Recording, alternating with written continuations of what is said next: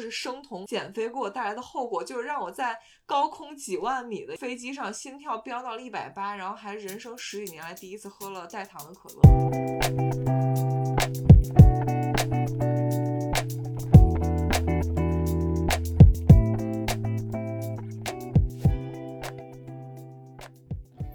作为一个新时代女性，不管你事业多成功，或者生活多幸福，是不是无意间也会冒出“我够好吗”这个疑问？欢迎来到我们的 Podcast Good Enough，你很好，轻熟女的幸福指南。希望我们一对太平洋两岸的好友之间亲密的闲聊，能给各位听众带来一点快乐。或者一点启发。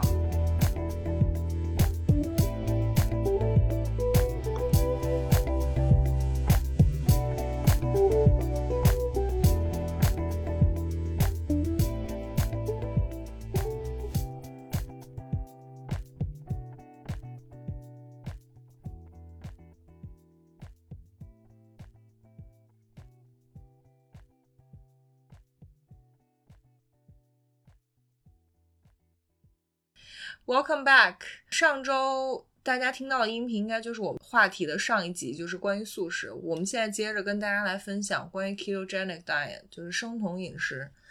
大家可能更感兴趣的一个话题。嗯，这也是最近非常火的一个话题，很多朋友都过来问关于生酮的这个事情。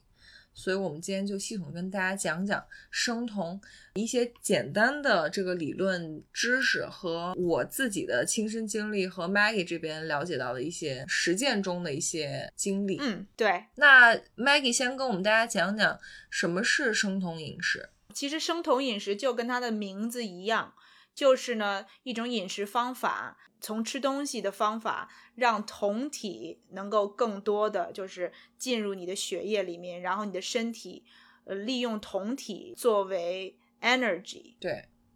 但是我们就是在正常状态下，一个没有生酮的人，他的 energy 是靠什么呢？他是靠碳水化合物。没错，你摄入的碳水化合物，然后进入你身体了以后。就变成糖分，就叫 glucose，嗯，糖原哦，糖原是吧？对，中文是糖原。嗯，包括你的大脑的运作也好，然后包括你其他的身体的运作也好，就是这个糖原是你的身体最喜欢的一个 energy。对，这也是我们身体最应该是最原始，或者是我可以理解为我们身体在默认状态下都是去燃烧碳水化合物和糖原的。没错。大概你的身体百分之九十八都是利用糖原依靠，没错，没错。这个所谓的这个生酮饮食，我们怎么做才叫生酮饮食呢？其实就是非常非常低的碳水化合物，然后再加上很高的脂肪和蛋白质的摄入，造成我们的身体会产生酮体，对吧，Sherry？对生酮这个饮食这么火，或生酮减肥这么火，那为什么生酮可以减肥呢？嗯，其实现在有很多的 research 也是没有很确定说到底是什么原因。当然，我跟大家介绍几个原因吧。而且我记得就是说生酮这个饮食最最早它是治那个小朋友的癫痫，没错，就这个生酮饮食的由来。对，然后只是他们在实验的时候。顺带着发现它好像有减轻体重的这个效果，是呗？呃，其实不是，这个所谓的这种生酮，就是这个饮食，它刚刚开始，就像 Sherry 说的，就是是就是有一些癫痫症啊的这些小孩子，因为我们大部分的正常的饮食，大概百分之五十，百分之五十五到百分之六十五。都是碳水化合物，然后他们就发现这些有癫痫的小朋友，就是吃这样的饮食，他们会癫痫会不停的发作。但是无意间他们就发现，如果这些小朋友吃的是高脂肪的饮食，然后非常非常少的碳水化合物，他们的癫痫就是降低，或者甚至就停了。所以这个是这个 ketogenic diet 的由来。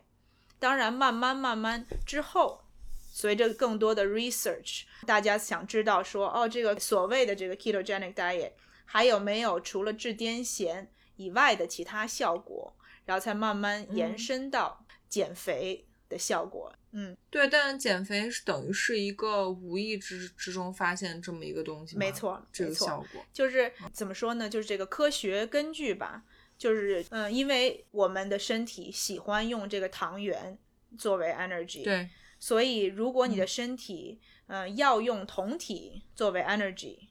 可能会、嗯。呃消耗更多的卡路里，所以这个是其中一个原因，它可以帮助你减肥。然后另外一个，就像我我前一集说的，我们吃的这种高脂肪、高蛋白的饮食，其实会给我们更多的饱足感。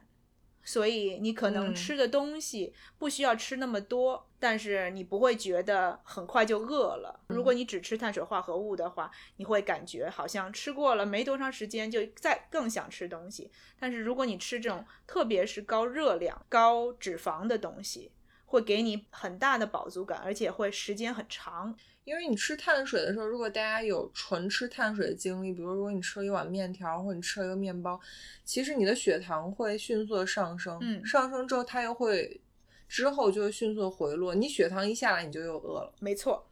是这样的。嗯，生酮饮食的话，如果减肥需求的人，他们一般是怎么操作的呢？通常就是你得自己先定说你一天要吃多少克碳水化合物。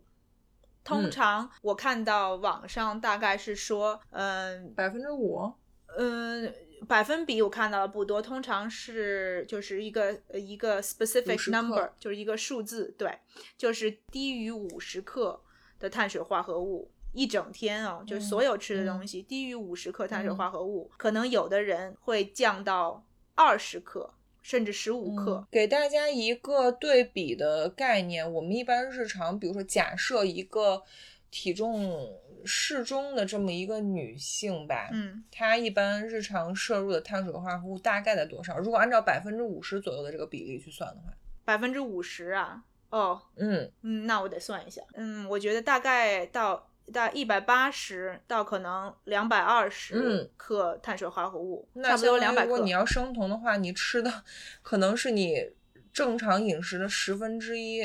嗯。到百分之十到百分之二十这个碳水嗯化合物的量。对我再给大家一个对比，就是十五克碳水化合物是多少？就你可能觉得啊，什么叫十五克？十五克碳水化合物就是一一片面包的量，一片面包才十五克吗？一片面包十五克碳水化合物，然后你吃就是一整碗饭，就是嗯四十五克碳水化合物。嗯，嗯，所以你相想想看，当于就是一两口面包的量。基本上，但是即使是你不吃任何的淀粉类的食物，你吃的嗯蔬菜水果里都有碳水。对蔬菜相对来说少一些，但是水果也有很高的碳水化合物，所以嗯、呃这个生酮饮食也是水果的限制也很严格。嗯，我再说说，就是一般就是这个生酮饮食都包括什么类的吃的东西吧？对，一般吃什么呀？一般就是肉，嗯，然后而且是肥肉。对，肥肉更好，因为它会让你有更高的脂肪，就是你可以瘦肉和肥肉都可以吃，允许你吃加工过的肉，包括像嗯比如说 bacon 啊、这一类的东西。火腿啊什么的。嗯，没错。然后就是 cheese、奶制品、奶酪这一类的东西，是不是听起来跟那个素食完全相反？对，其他的种类也包括所有的 nuts 和 seeds，对，就是坚果类的东西。然后你可以用很多的油，就是不包括植物油也好啊，或者或者 coconut oil 啊这些，就是还有 butter，黄还有 butter，对，黄油就是动物的油，当然都可以用。嗯就是从健康的角度来讲，很多人就会吃一些高纤维的蔬菜，然后如果是他们想要吃水果的话，基本上就是只能吃大概就是那种莓类的东西，就是什么草莓呀、蓝莓。蓝莓啊，或者树莓啊，嗯就是这种，嗯就是其实里面这个 seeds 蛮多的，就是也算是一个高纤维的水果类的东西。其他的那种糖类大的，像什么西瓜呀、什么桃子啊这类的，基本上他们都排除。没错，我讲完了这个简单的一些生酮饮食的知识，Sherry，、嗯你不是刚刚说你自己也有过就是尝试这个生酮的这个经历，你给大家分享一下。好呀，其实我做 diet 这条路上做小白鼠生酮是我怎么说最失败的一次经历，或者是 对我负面影响最大的一次经历。我为什么这么说呢？就是刚才大家也听我嗯讲了，我是一个常年吃素的人。嗯，你们能想象一个吃素的人吃生酮有多痛苦吗？很难想象。对，是这样的，就是我为什么要吃生酮？就我就是一个很喜欢尝试各种各样的最前沿和 popular 的这种饮食方式的一个人。啊，然后生酮真的是这两年，从我觉得两三年前吧就开始嗯风、风就刮得很大。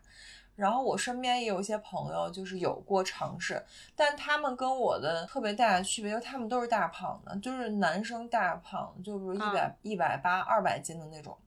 OK，而且我有一个朋友，他是提前有给我有过预警了，他说他吃生酮之后，反正就是身体状况不是很舒服，所以他就停了。但是我就哦是一意孤行，我就说不行，我就要试试这个。而且当时刚好没有其他的需求，就是想要尝试。一个是我真的很好奇，想要尝试；还有嗯一个是我当时刚好是我健身到我有减脂需求的这么一个 OK，一个阶段嘛，嗯就是我不是当时应该说我体重不是算我胖的时候，但是一个我觉得我需要可以去减一些脂肪的这么一个体重。嗯，所以我就想说 focus 在减脂，这个，所以那我就说，那我要不就试试那个生酮减肥吧，因为感觉听起来好像不是很痛苦啊，因为大家一般听起来都是吃肉、吃油、吃肥的，然后不对，都是好吃的东对西，。就是你知道国内或者是大家看到的宣传，尤其女孩都是不用节食、不用运动、什么不用打针、不用吃药，反正你就可以瘦。然后我就觉啊得这个东西到底有这挺吸引么神吗？对，反正就我是抱着一个比较 critical 的态度，就是我是觉得这东西到底有这么神吗？它真的适用所有人吗？所以我就说，那我要不试试呗。自己要亲身的来尝试一下。对，而且我就说我 尝我相对 serious 一点，就我说我就最起码试个一个月吧，就是最起码坚持啊一个月这样。嗯所以我就走上了就是人生第一次，也是唯一一次这个生酮的道路。但是大概多长时间以前啊？嗯，去年就去年一九年，去年啊，所以挺挺近的。对，挺近的。反正就是大家听起来都很神奇，就是我一个吃素的人还要吃生酮，就是整个就是一个几乎就是一个相反的一个东西。对呀、那你都吃什么嘞？对，刚才大家也听 Maggie 说了，吃生酮要吃大量的脂肪，但是我又不能吃肉，那我吃什么呢？你知道，就是我最夸张的时候，就是我没有到喝油那么夸张，但是我为了达到每日的那个脂肪摄入，我需要嗯在、一直坐在那儿嗑瓜子儿，你能想象吗？就是特别二。因为吃生酮的人，他们大最大的油脂摄入就是肥肉嘛，肉类跟肥肉。肉类。但我最嗯多吃个三文鱼，这就是我肉、嗯所谓肉类的一个摄入的极限了。但是那嗯个摄入我不可能一天三顿都吃三文鱼，所以我在我做生酮的时候，我饮食最大的改变就是一我不能吃水果了。我是一个很爱嗯吃水果的人，就我从小到大都很爱吃水果，这是我一个最大的改变，就不能吃水果了。二嗯就是我所有的甜点都得砍掉，反正就是是我是一个相呃，Maggie 知道我这一点，就我相对来说有一个 sweet tooth，我相对来说比较嗯喜欢吃甜的。喜欢吃甜的。对，就这点，这个就是完全不能碰。然后主食这个，我本来日常日主食相对吃就比较少，所以这点对我来说影响不是很大。还有嗯一个就是我吃什么呢？嗯、我会买很多就是淘宝上或者是就是网店这种店家做的生酮的 dessert。就是因为啊我真的忍不了因为比如他们会用生酮做一些，比如奶酪做的一些 cheesecake，、嗯或者是什么这种提拉米苏什么这种甜点，还是可以满足一下你的这个对甜点的需求。我觉得这是我吃生酮期间唯一的慰藉，就是我一般一 边可以吃着一些口感上比较相似甜点的东西，一边还可以坚持这个生酮，然后去嗯所谓的 lose weight。然后结果就是我大概在不到一个月的时间里，体重掉了有一点五公斤。一点五公斤，对，这对你来说是一个是算是一个很大的成就，还是说不是？对于我来说是的，因为就是、哦真的吗？我不想说我的绝对体重，因为我觉得对于听众来说，嗯，我觉得不是一个他是一个瘦子，我跟你们说，他是一个瘦子，对我是是一个瘦让人子讨厌的瘦子。没有，我大开一下，概开一下。我确实比较拉仇恨了，就是我 体脂肪大，我的 body fat 就常年大概就是在百分之十八到二十左右的这么一个状态，其实对女生来讲挺低的，对，挺低的。然后我体重反正就一直也是大概比较低的一个状态，所以一点五公斤我基本上就是达到了我可能我不想说多少年，但最起码一两年内的体重新反正算低绝对是有的。最瘦的。对，就一两年内绝对是体重的一个最低点。但嗯是最后事实证明，这一点五公斤基嗯本上全部都是水分，或者还加了一点肌啊肉，或者还加了一点肌啊肉。我觉得可能脂肪，我 I don't know，就是你最后测了你这个体脂了吗？就是嗯，这个我减了我一点五用在公斤以家的，后，我用在家的这个体脂秤其实不是很准，就是你在家测的，它体脂多多少少会掉一点儿。但是我从我的个人的感觉啊，就是我觉得其实就是自己的你身体的观察感觉讲跟你自己的观察其实最准的。我觉得就是其实掉最多就是水重。我为什么这么嗯说呢？恢复饮食之后，你会吃那个碳水化合物，嗯碳水化合物大家知道是吸水的，它为什么叫碳水化合物？嗯那一克碳水化合物它会吸四克的水，如果你吃的话。嗯所以当我吃了生酮，比如有一个月之后，我身体里面的糖原跟碳水化合物全部消消耗完了，你这时候身体一旦你开始吃碳水，它会迅速的抓水。没错，当我开始吃碳水之后，身体立刻就会把所有的水分全部锁起来，所以就是你基本上吃了之后，你体重就又上来了。所以你就等于减了一点五公斤，然后后来开嗯始回到你过去的饮食以后，体重基本上就回到了原来的样子。呃，说实话，其实还掉，还是掉了一些，嗯但是绝对比这个一点五公斤要少了很多。嗯我记不清楚具体数字，可能大概，比如说掉了一点五公斤，复食碳水化合物之后，可能又维持了掉零点五公斤，所以可能嗯有一公斤的反弹，大概是这样。嗯，所以基本上就是类似，基本上因为零点五公斤其实也不是特别多嘛。对，而且那零点五公斤你也不知道它是肌肉还是脂肪嗯这样。对对对，是对都有可能。对，对于我来说，我为什么说生酮是我踩过的最大的一个坑呢？就是嗯生酮造成了我身体很大的一个健康的问题。哦，什么问题？就是这是一个听起来很很吓人的故事，就是我当时是坐在北京飞德国的飞机上，就是长途飞机，就是嗯要飞十个小时的飞机上，嗯我记得特别清楚。我当时就是还在吃生酮嘛，就是嗯不吃碳水。嗯我吃完了这个飞机上的飞机餐，我还记得特别清楚，是一片三文鱼。嗯我吃完之后，我就我只是闭上了眼睛，我没有睡着，嗯但是我就忽然感觉到我心脏很不舒服，就是一嗯阵儿心慌。嗯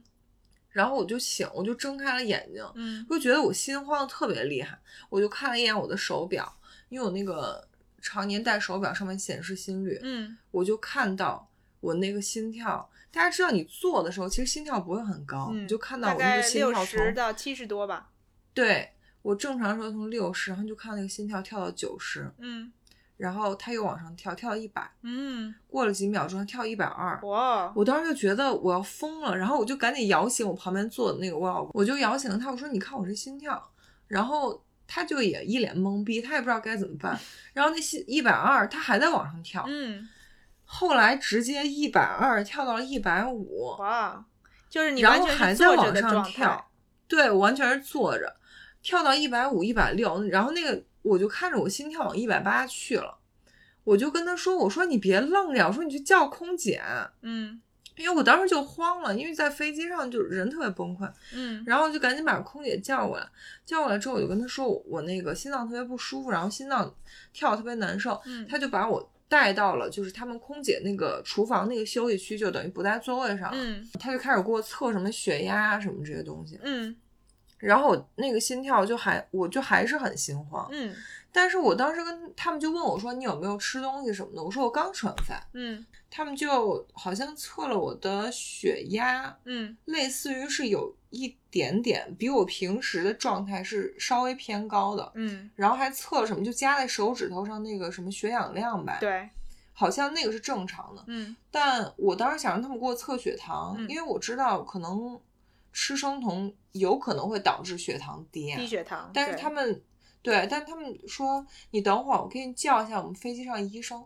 然后哦我就想说，那好吧，那我等着。嗯结果没来医生，然后来了个机长，就一德国老头儿。嗯然后他就跟我说，他说那个那个医生在睡觉，我不想叫醒他。你现在如果特别不舒服的话，你先忍一会儿。他说你先忍一会儿。对，他说你先忍一会儿，然后你一会儿实在不行，我再给你把医医生叫醒。我心想说，大哥，你帮帮忙好吗？我这心跳刚都飙到一百八了，你说让我等着，我当时就觉得会不会死啊？是是飞机上头配的医生，还是说是一个乘客？就是又是刚是好像是我后来理解是，刚好飞机上有一个医生，他们可能机长是认识的，哦他他类似于他不是那个机组成员，所以他可能没有那个义务去帮你对，。他就不想麻烦他的客人。我对，而且他们可能觉得我没有倒在地上，就是已经对对对，没有晕倒啊，或者就是心脏病犯啊，就是这种，所以没什么事儿，让你忍忍这种。对，然后这个然空口给我看病的这机长老头儿就反正我觉得挺奇葩的，他就看着我，他说，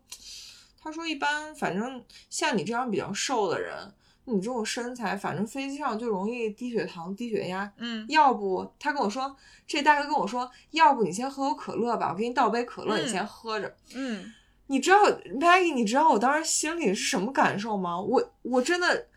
我超过十年都没有喝过带糖的可乐了，真的，我就是我没有具体的计算过多久，但是真的，我绝对超过十年没有喝过带糖的可乐了。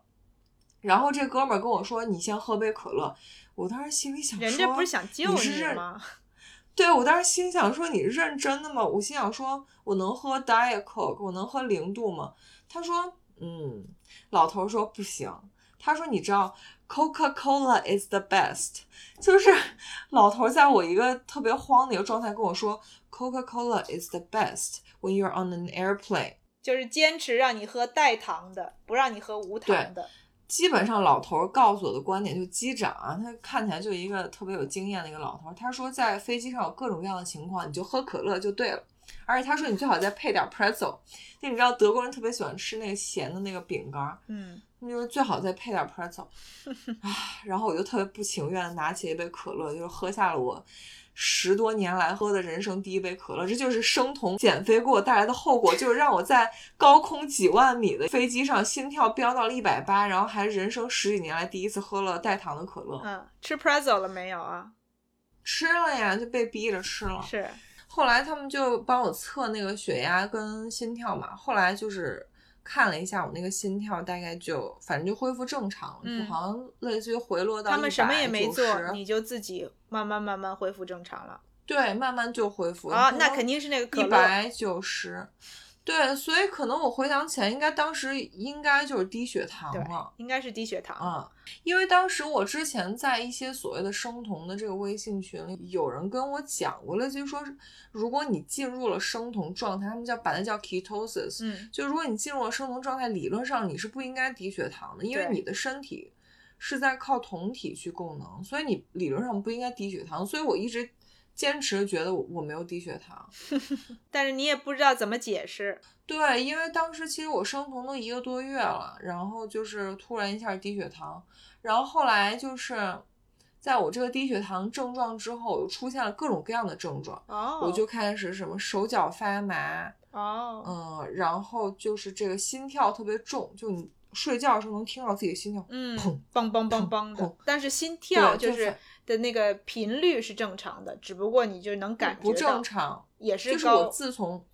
我自从飞机上就是这么一个 episode 之后，我就经常就心律不齐。哦，就是那可不太好。一会儿高一会儿低，对，所以我就觉得，你知道，就是当时我一边就我老公就骂我说你说你他妈没事儿做什么生酮，你自己现在把自己身体搞成什么样了？嗯，我当时就真的就是一边哭，然后一边说我以后再也不生酮了，就是这种就悔恨万分的这种感觉。那你这个最后是坚持了多久啊？就是这个生酮，就是一个多月，一个多多月，然后后来开始有这些症状了，你就等于说就 give it up。然后就回到了你自己对，而且而且当时除了就是说 give it up 这一点，因为我身体不舒服呀，我在德嗯国当时我还在办事儿，然后就是每天事儿特多，然后。嗯结果还特别焦虑这个事儿，我就天天上，你知道，就天天上德国那个 pharmacy，今天去哦。买个维生素，明天又查觉得自己是不是缺钾，又买买个那个 electrolyte，self diagnose，，对，就买个什么钾，然后就靠还还，然后我老公就给我天天给我塞巧克力，说你多吃点儿，多吃点儿，最后就变成从生 酮又变成暴饮暴食，开始吃巧克力。嗯，吃这种糖甜食，因为我每次一心慌，我就想说啊，我是不是又低血糖了？我就嗯吃口巧克力呗。嗯就是你知道，人在这种状态下，你已经顾不得，就是你当时生酮或者什么的初衷是什么，你现在只想说，I just want to get my body back to 对对 like a normal and healthy。就是你想要回到健康的时候，对，我就觉得这时候健康最重要，我其他什么事情我都不在意了，所以就相当于我的生酮这个旅程就这么结束，结束而且就是它对于我身体的这种，就是让我觉得心慌啊，然后这个心跳特别重啊什么这种，我觉得后来一直持续了好几个月，我哇我，上医院做了好多的检查，检查出什么问题了吗？没有，所以就但是有一都没事儿，点。嗯，但是有一点我需要，就是说从我身体的教训来提醒大家，就是我是一个天生基因导致我天生就高胆固醇的一个人，就是我嗯。在不生酮，我在正常饮食情况下，我的胆固醇是正常人的两倍，但是在我吃生酮了之后，我的胆固醇又飙高了。嗯，有一些这个心脏病科大夫就告诉我，这个天生对脂肪代谢能力就很差。啊，所以这就是后来为什么我坚信我的体质一定是一个不适合生酮的体质，嗯因为我天生对脂肪的代谢就很差，它会积累在我的血管或者在我的胆固醇里面，嗯，所以我不可能一直坚持一个高脂肪的这么一个饮食，加上我又不吃肉，我成天在那儿吃这种生酮甜点啊，吃这种乳酪蛋糕啊，吃坚果啊，吃瓜子儿，这绝对不是一个长期可以坚持的。对，对说的很有道理，嗯，所以就是后来就是我发现，我吃了一定的碳水之后，身体内相当于水分又恢复了嘛，嗯然后再加上就是可能身体长期缺碳水化合物，我后来就身体特别容易有 water retention，就是哦会感觉后来就出现了是吧？会有对，就身体，会肿。可能以前我在没有生酮之前，我可能身体对碳水就这个东西没有那么敏感，但后来就因为有了这个经历之后，反而好像身体更容易储存水分，所以就嗯让我觉得我又更坚信了，就是生酮是我人生踩过最大的雷之一。哦，Sherry 这个经历真的是一个反面教材，对，没错。告诉大家，确实不是什么体质都适合尝试这个生酮的。对对，所以就如果有任何想尝试生酮的，我从个人经历来看，我觉得有两点你一定要注意。第一是你是不是一个体重基数很大，体内有很高的这个体脂肪，能够让你通过生酮生酮这种饮食方式去消耗的，这是你第一个需要问自己的问题。大部分小基数的女生在这点上一定要慎重考虑。嗯，还有一点是，你一定要密切的做这个健康检查，你一定嗯要确保你去查你的血糖、你的血压、你的胆固醇。做生酮操作期间，最好是比如半个月或一一个月就复查一次，你身体有没有出现健康指标亮红灯。就比如说我，我本来就是一个胆固醇超标的一个一个人，结果我在做了生酮之后，我的胆固醇又飙高了，这个简哦直就是一个，你知道，就是。对，是对你的身体健康造成负面影响的。如果我是一个五六十岁的老年人，我可能直接就心心脏病。，对啊，或者就脑血栓这一类的东西。对，这个是你一定要注意的。这个，而且好像我记得现在很多基因检测公司，它可以帮你检测你身体对脂肪啊、碳水化合物是不是本身就代谢有问问题的这样一个体质。嗯但当然，大家不能就是完全依赖这个基因检测，因为它是个玄学，嗯，就是还是一个很初期的一个 science。对你，你还是最重要的是你要监测你各项的血液指标跟你的血压、血糖这些。大家一定要把我的教训引以为戒，就是不是每个人都适合这样一种饮食方式。对，而且如果你尝试生酮，可能一段时间以后，像 Sherry 这样，比如说过了一个月以后，开始有一些不良的反应，其实你完全可以就是先停止然后改变一下饮食，多加一些碳水化合物，就是回到之前比较正常的饮食方法，看一看这些症状有没有缓解。对，看看自己身体的反应。对了，还有一点就是在生酮期间，我为什么觉得我掉的都是水分？我在身体进入这个 ketosis 这个状态之后。我上厕所的频率真的变得好高，我能感觉到，你喝一口水，它恨不得尿尿把两倍的水都排出来，就是不能在你的身体里头停留，立刻就想排出去。对，就是你能感觉到你的你的身体不储存任何水分，这是我非常明确能感受到一点。所以是为什么我后来觉得。我可能本来体重就不高，体脂肪也不高，然后你的身体又在一直不断在排水，我觉得可能我后来身体出现了各种信号，我自己觉得是身体在跟我求救，就等于我体内什么都没有了，脂肪也没了，肌肉也没了，水也没了，就是你的身体其实不喜欢这种饮食方法，你其实是就是自己在折磨自己，但是因为你想尝试，想看一看效果，所以就等于说就 ignore 它。对，真的就是太作。其实我觉得也挺好的，自己尝试过了以后，你就知道我身体不对，就再也不碰这个东西。没错，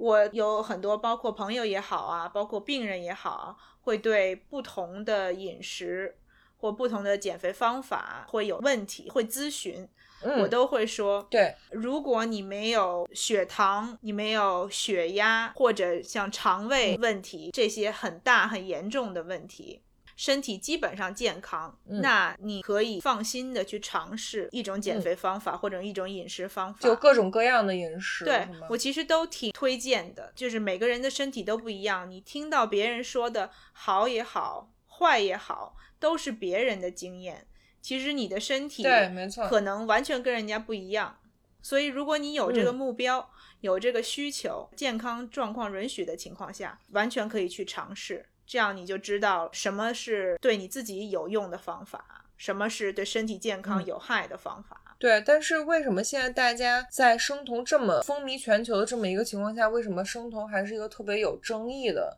一个饮食方法呢？就是因为生酮饮食现在还没有成熟到它有大量的实验室数据去支撑它对，比如说体重的减轻、体脂肪的减轻和各种各样中间会产生的，比如说风险啊、副作用。这些现在其实都是不明确的，对吧？基本上现有的 research 是说，在对健康没有影响的情况下，这些尝试生酮的人会看到减体重速度会快一些，大概前头三到六个月，你会明显的看到体重下降。但是跟其他的减肥方法比起来，效果慢慢慢慢的过了六个月以后，基本上就不见了，基本上就跟其他的方法。一样，就是效果来讲的话，所以没有这种特殊的说它比其他的方法更有效。嗯嗯，而且 Maggie，我想问的是，就是生酮减肥，其实理论上它也是需要控制热量的，对吗？你是需要制造热量差的吧？就你不能无限量的吃脂肪，对对吗？虽然你会偶尔听到某些人会说，哦。我就是完全没有控制，我什么都吃，然后吃好多好多，嗯然后我都可以减肥，然后又可以长肌肉。但其实我觉得这其实是非常罕见的个例。这些人都是天选之人，好吗？或者就是他可能做一些其他的事情，会对他的减重有影响。比如说他过量的运动啊，或者就是当我听到这 ketogenic diet 的时候，我的脑海中会浮现一个形象，就是。特别喜欢去健身房的那种肌肉很多的人，然后他就说，因为他们特别喜欢吃肉，特别喜欢吃就是这种高热量的东西，但是又喜欢去健身房，然后去撸铁呀，然后去就是做很强强度很大的运动，然后他之后就会告诉你说，你看我可以随便吃什么，然后我现在你要就是比原来要要好，看起来比原来要好，就是肌肉更大块这样子。但是大部分的人，如果你不限制你的卡路里的摄入量，还是会降低你减肥的效果。嗯，其实说到这一点，我刚才忘了跟大家提的一点，是我为什么觉得生酮让我没有掉什么脂肪，有可能会掉肌肉，就是就在吃生酮期间，健身房举铁根本举不动，哦，就是我明显的能感觉到自己没有力气，嗯。就是弱弱的。就是我不是说我走不动路，但是就你能感觉到你在举铁，就是你一个很量化的东西，你平时每天在做的一个这个健身的动作的时候，你做不动。哦，要不然就是这个重量举不起来，要不就是这个平时我这个动作应该做十次，我可能做到五次我就没力了。嗯，我觉得这一点应该是跟你肌肉里里面储存的糖原也有关系，因为你把你体内的碳水化合物跟糖原全部都消耗光了之后，你的肌肉里也没有水分和糖原了，没错就，你肌肉很难有充血的感觉。是这样的。对啊，因为嗯糖原是储存在你的肌肉和你的肝脏里头的，所以如嗯果你真的达到这个 ketosis，就是说完全嗯。不用任何的糖原，那你要先把就是身体里所有的糖原都耗干净，都耗光，对，没错，没。错所以嗯。你运动的时候感觉到可能真的是肌肉不像原来有劲儿的感觉，对其实对应该是正常的，我觉得。但是可能很多人就是坚持了一段时间以后习惯了，慢慢慢慢的可能重新再建立一些肌肉什么的，这个也有可能。没错，因为我之前加了很多生酮的什么群还是什么的，嗯里面真的大部分，呃，尤其女孩子吧，她们真的是不做运动，像这种生酮商家宣传那样，不节食不运动，他们是真的不运动，所以他们在嗯吃生酮。但我觉得对于运动的人来说，生酮真的不一定是个好的事儿，对，如果你在乎你在健身房的表现的话，我觉得还是要谨慎。没错。呃、嗯 s h e r r y 我想问你，你刚刚开始尝试生酮的时候，有没有什嗯么不舒服的反应呢？Maggie 说这个其实就是 keto flu 嘛，是吧？没错就是，呃，现在回想起来应该是有的，会觉得有时候会抵抗力低，就容易打喷嚏，就很像你在感冒初期的那个样子哦，你真的有感觉到自己会更常打喷嚏啊。我有，我有，然后就是你会觉得自己 low energy，因为嗯。你没有、又没有足够的糖原去维持你的 energy，同时你的酮体还没有 kick in，就你的酮体还没有进入你的身体，然后帮你做这个能量的维持。嗯，这一点还是蛮明显。我个人的感觉是，我觉得我做生酮做了一个多月，我那一个多月一直在 keto 一直在 keto 就是就是我我每天运动都没有力气，所以可能 然后也没有变好，这个整个情况没有改善。我的基因就不适合这个东西，事实证明。嗯，刚刚 Sherry 说的这个 keto flu，、嗯通常是这个大家尝试就是生酮的初期会感觉到，呃，身体的一些不适，就真的很像就是感冒了的那种那种感觉，觉得啊、浑身没劲儿，或者可能还有一些酸痛，大脑运转可能也不像原来那么快。然后可能会有一些什么失眠啊这些问题，或者甚至我也有，我也有失眠，你也失眠了，就是晚上睡觉觉得自己心跳特重，那你可能是因为心跳的问题，反正就是会有一些这些，甚至包括这个肠胃方面不舒服，比如说老觉得恶心啊，就这种，你有感觉到这些吗？关于吃的这一块儿，我倒没有恶心，但是我觉得对于我来说，一个很大的问题就是我吃很多生酮的东西，比如高脂肪，哪怕是我吃了这种高脂肪的甜点，我还是没有饱足感，就是我的肚哦子已经饱了，但是我的大脑觉得。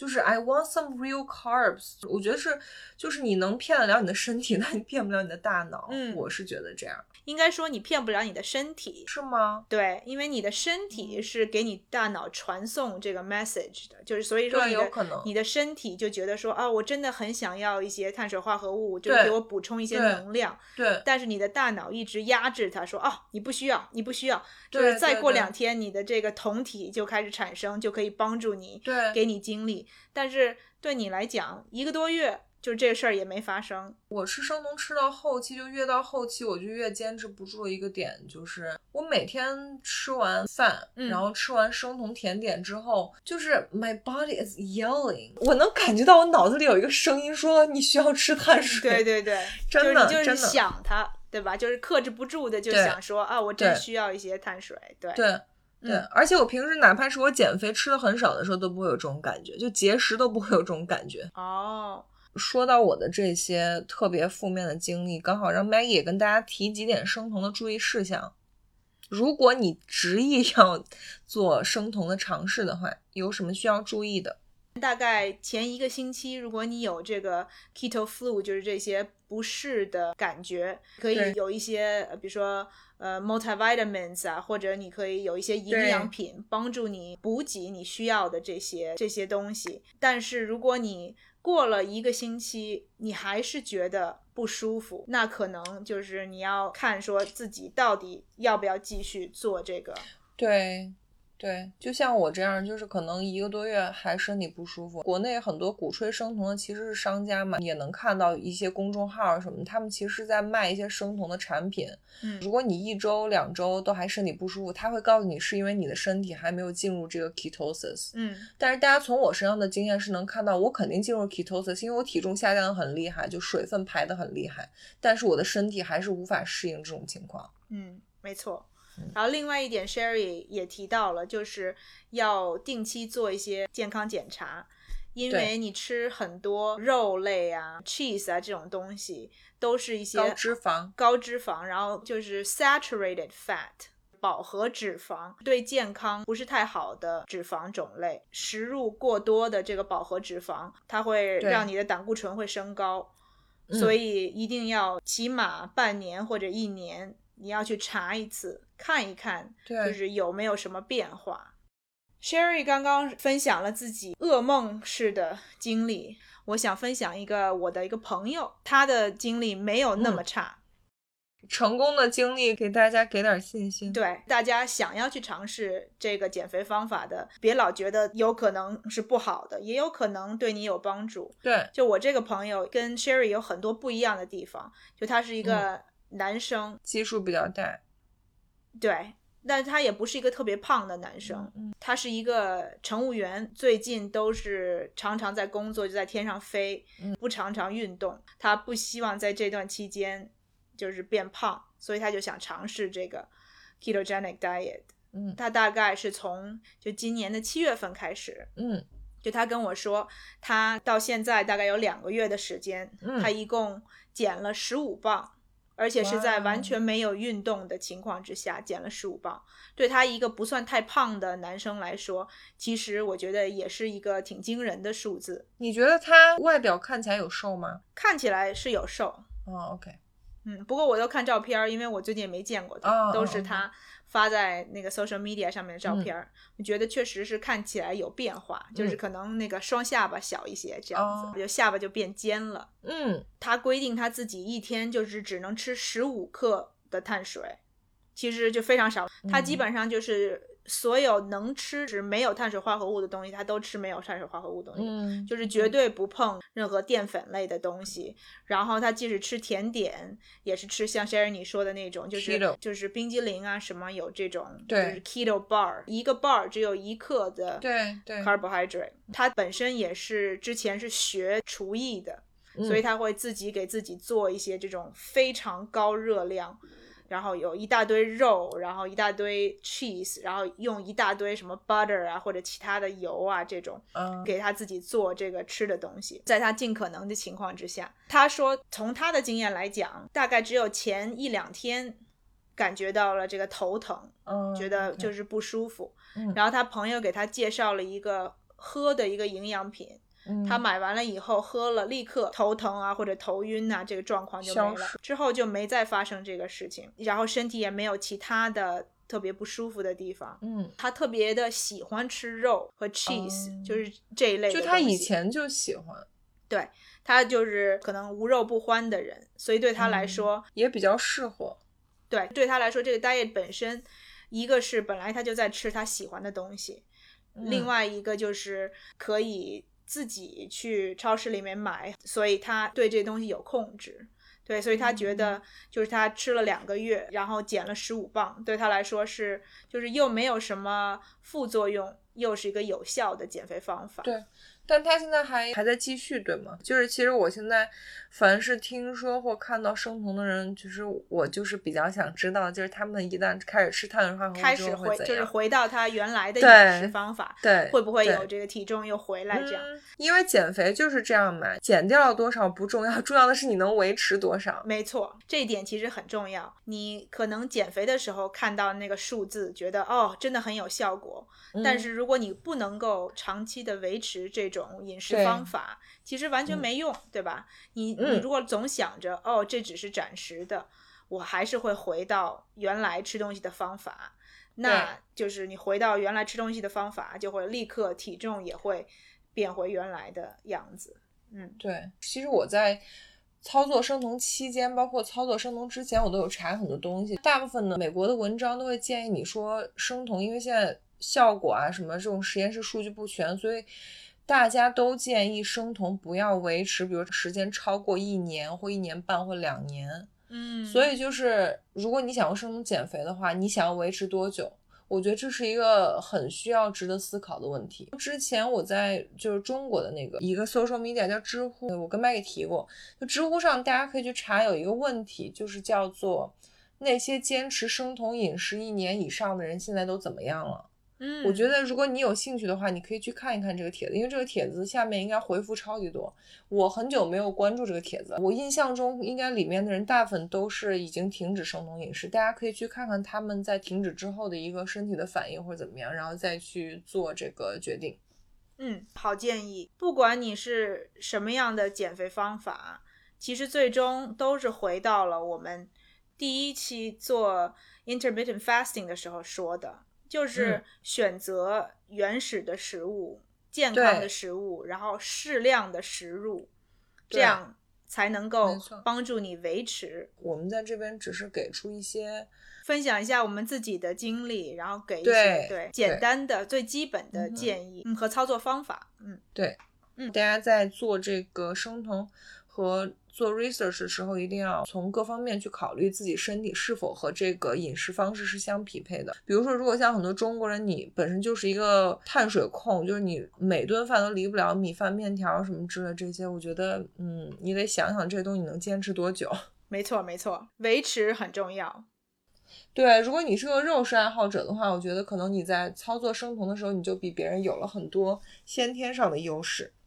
没错，我们上期的素食主题和这期的生酮主题都是属于比较干货的话题。希望之前提出过问题的朋友，或者对包括素食和生酮感兴趣的朋友，有什么问题可以给我们留言。之前不是也有一些朋友是问我说，素食会不会减肥，生酮会不会减肥？希望我们的节目也回答一些听众在这方面的一些疑问。如果你有这方面的兴趣的话，可以自己也做一点小小的尝试。